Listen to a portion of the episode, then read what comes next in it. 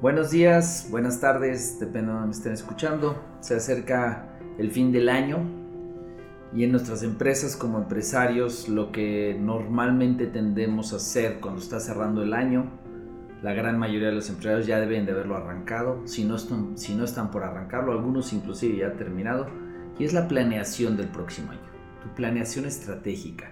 Una reunión muchas veces, a veces del puros directores, de los dueños, a veces gerentes, a veces toda la empresa, definiendo cuáles son los planes y cuáles serán las estrategias que se van a utilizar el próximo año para hacer frente a lo que viene y lograr los números positivos. Antes de empezar en algunas recomendaciones de qué se tiene que hacer cuando uno está haciendo la planeación estratégica es eh, pues, algunos errores comunes que cometemos. Y que si seguramente los has hecho estos tipos de planes, normalmente uno tiende a caer en eso, ¿no? Y sobre todo cuando involucro a mi gente y estamos haciendo planes, uno de los principales errores es que se planea base número, ¿no? Nos concentramos en los números, en los financieros, en la utilidad, en las ventas, como la, el macro y la base de nuestra planeación, cuando una planeación tiene que ser mucho más integral y más completa, porque no se trata solamente de poner en el Excel el número al que quiero llegar, ¿no? Otra de las cosas que siempre cometemos es que la planeación normalmente se hace medio lineal, ¿no? Oye, voy a lograr un 10% más de lo que logré este año, voy a lograr un poquito más de lo que he estado haciendo, apretando dos que tres tuercas. Y la realidad es que muchas veces las planeas no, funcionan así, no, los resultados no llegan como planearon, porque no se trata de repetir lo que uno está haciendo, no se trata de repetir y mejorar, no se trata de, a ver, ponle 10% más a todo de ventas o denle 10% eh, más de utilidad. Uno tiene que meterse mucho más profundo si quiere lograr resultados disruptivos. ¿Por qué no planear crecer 100%? Me vas a decir, estás loco, ¿cómo crecer 100%? Pues bueno, si no lo planeas, no lo vas a lograr. Si planeas 10%, igual te estás limitando. Tienes que ser un, proceso no lineal, no querer repetir la historia, sino cuestionar tu historia y realmente decidir a dónde quiero llegar el próximo año. Otro de los errores que ahí mucha gente tal vez estará en contra de este punto de vista porque no es lo recomendado. Cuando planeamos, planeamos y queremos proyectar en los próximos 5 años, próximos 3 años.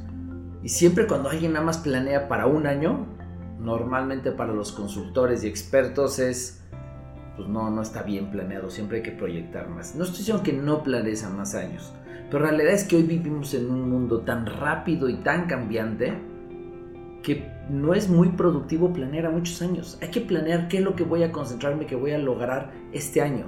Es más, planea qué vas a lograr los próximos 90 días. En estas planeaciones de mucho, mucho tiempo, se dejan sueños a futuro que algún día lograré. Y muchas veces, ¿qué es lo que sucede? Que no se logran. Planea más corto plazo. Vivimos en un mundo que las cosas están cambiando tan rápido que no te puedes enganchar a un plan tan largo plazo, tan fijo. Entonces, empieza a replantear tus, tus, sesiones de planeación no solamente a un año, sino cada 90 días. Otro de los errores muy comunes en muchas empresas es que normalmente la planeación viene de arriba hacia abajo, ¿no? Y a toda la gente le llega, esto es lo que se va a hacer este año y estos son los planes y estas son las áreas donde nos vamos a meter. Muchas veces no involucramos al equipo.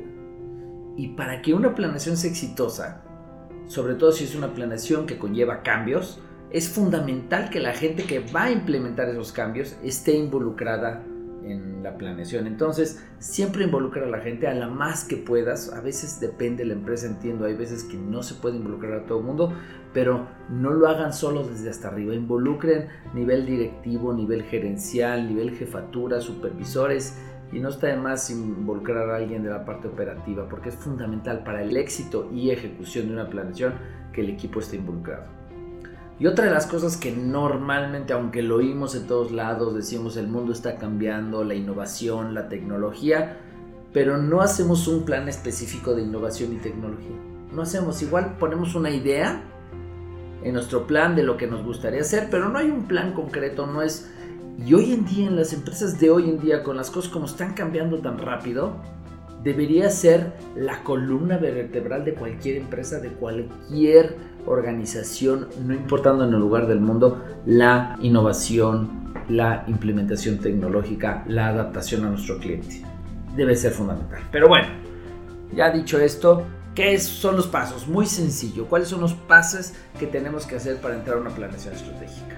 Muchas veces cuando hablamos de cultura organizacional, esa misión, visión que tenemos escrita en algún lado, en algunas empresas inclusive pegadas en los muros de la empresa, en el proceso de inducción de todos los empleados les hacen aprendérsela, pero la realidad es que muchas veces esa misión y visión, esa cultura organizacional, esos valores sobre los cuales se mueve la organización, para muchos parece una locura, parece algo este, de, de, de Harvard o de alguna universidad, que realmente se vuelve porque algún consultor llegó y me dijo que tenía que tenerla, pero se queda en un libro.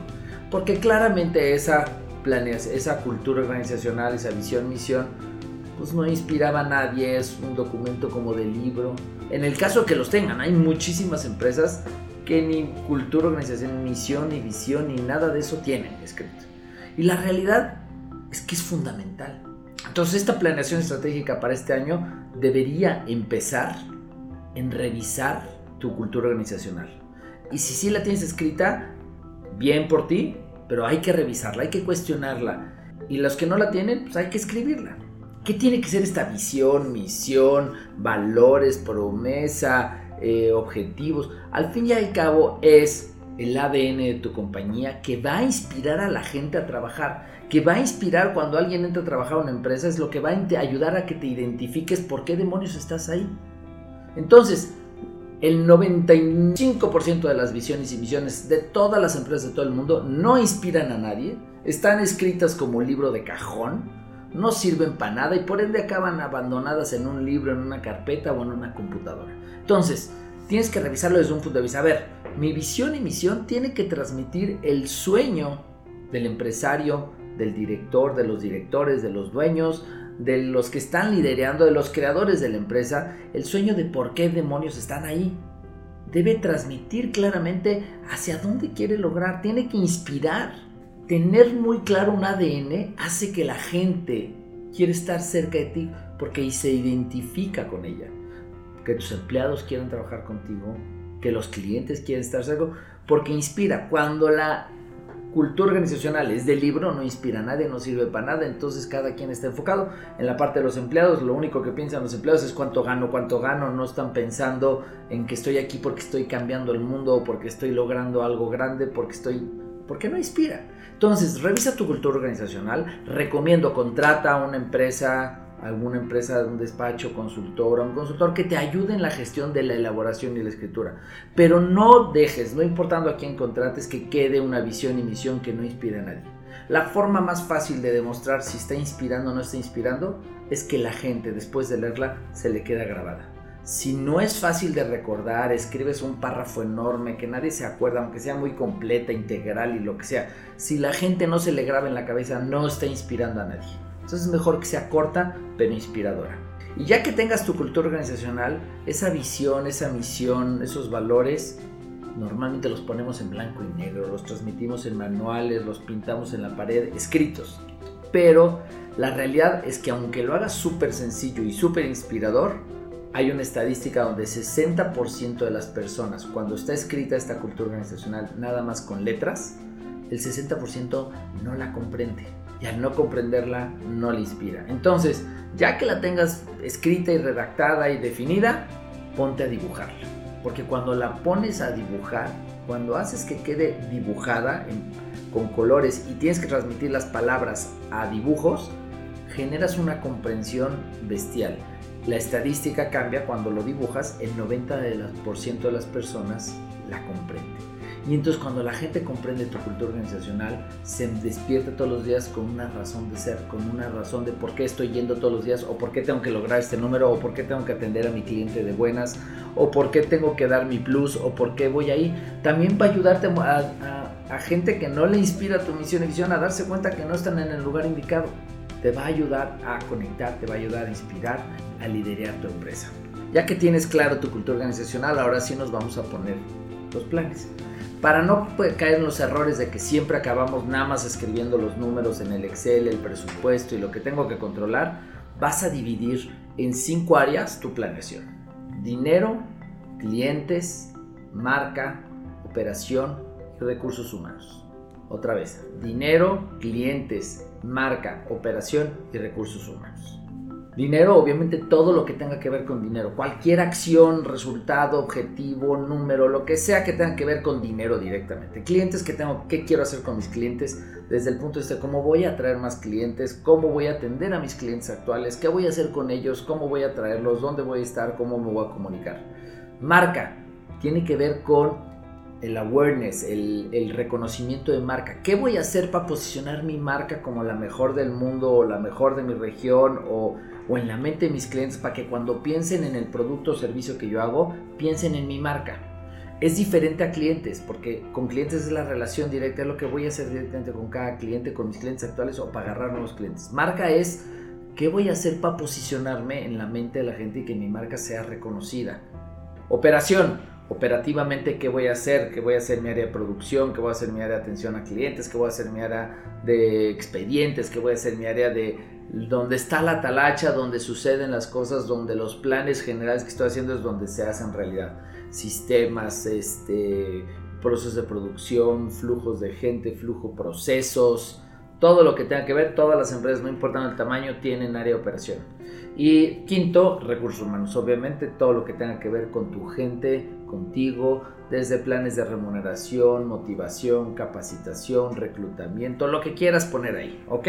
Entonces, ya que tenemos claro que son cinco categorías, ahora en cada una de estas categorías, primero tienes que poner y definir muy claro de dónde vienes, qué has hecho, qué planes has hecho, qué resultados has obtenido, qué te ha funcionado, qué no te ha funcionado. Es un poco hacer como una retrospectiva de realmente es qué ha pasado. ¿Qué ha pasado con mis planes para hacer más dinero, para traer más ventas o para traer más o generar más utilidades? ¿Qué he hecho? ¿Qué me ha dado resultado? ¿Qué no me ha dado resultado? ¿no? Y así en clientes, marca, operación y recursos humanos.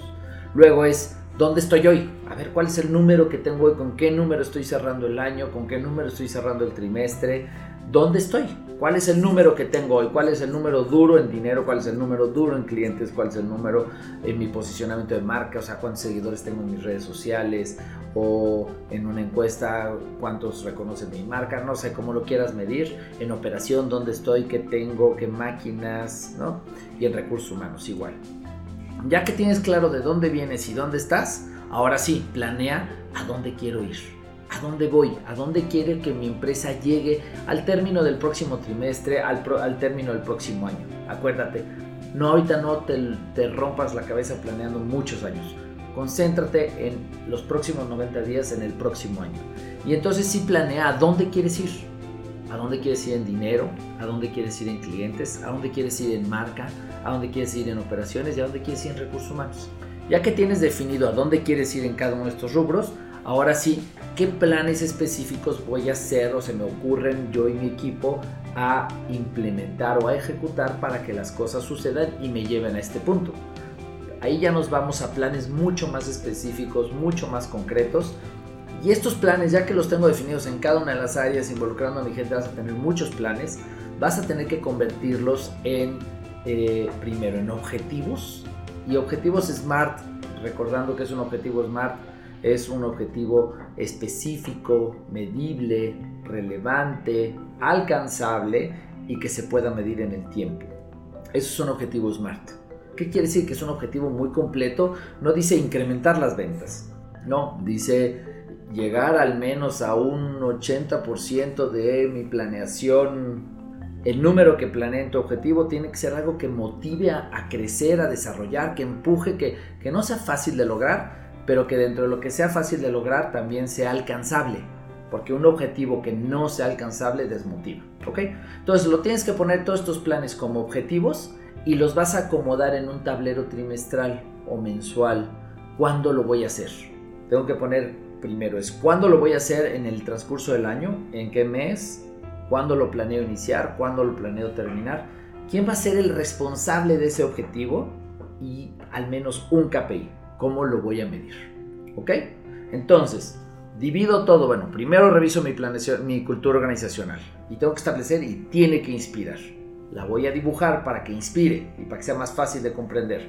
Dos, Divido toda mi empresa en cinco áreas, dinero, clientes, marca, operación y recursos humanos. Defino de dónde vengo, qué he hecho, dónde estoy hoy, dónde estoy hoy parado, cuáles son los números que tengo en cada uno, a dónde quiero ir, luego qué planes específicos voy a realizar y los voy a poner a manera de objetivos SMART, específicos, medibles, alcanzables, relevantes y que se puedan medir en el tiempo. Los voy a planear en periodos mensuales o trimestrales en cuándo los voy a ejecutar le voy a asignar quién es el responsable de ese objetivo, que su tarea es encargarse de que las cosas sucedan, de que el número se logre, es al que vamos a evaluar porque se logre o no se logre ese resultado. Y por último, al menos un KPI. Puedes poner más KPIs, recomiendo a lo mucho tres KPIs por objetivo. Mínimo uno, máximo tres. KPIs es cómo lo voy a medir, cómo, qué número es el que voy a estar buscando lograr para determinar qué tanto lo logré, lo superé o a qué porcentaje llegué a mis resultados. Con estos consejos de planeación estratégica, créanme, van a tener eh, una mejor planeación estratégica. Mi recomendación es no lo hagan una vez al año, háganlo cada trimestre para planear los próximos 90 días. Involucra a tu gente, planea ahorita de corto plazo, no olvides tu área de innovación y tecnología, tendría que ser la columna del cambio, el mundo está cambiando, si quieres hacer lo mismo como se ha venido haciendo los últimos 20 años, te vas a quedar fuera. Pues muchas gracias por escucharme, estamos a sus órdenes, me pueden buscar en capitales.net, capitales con Z al final, ahí me pueden encontrar en Spotify, YouTube, en las redes sociales directamente y ahí pueden leer mi blog o escuchar mis podcasts. Muchas gracias. Que tengan un buen día.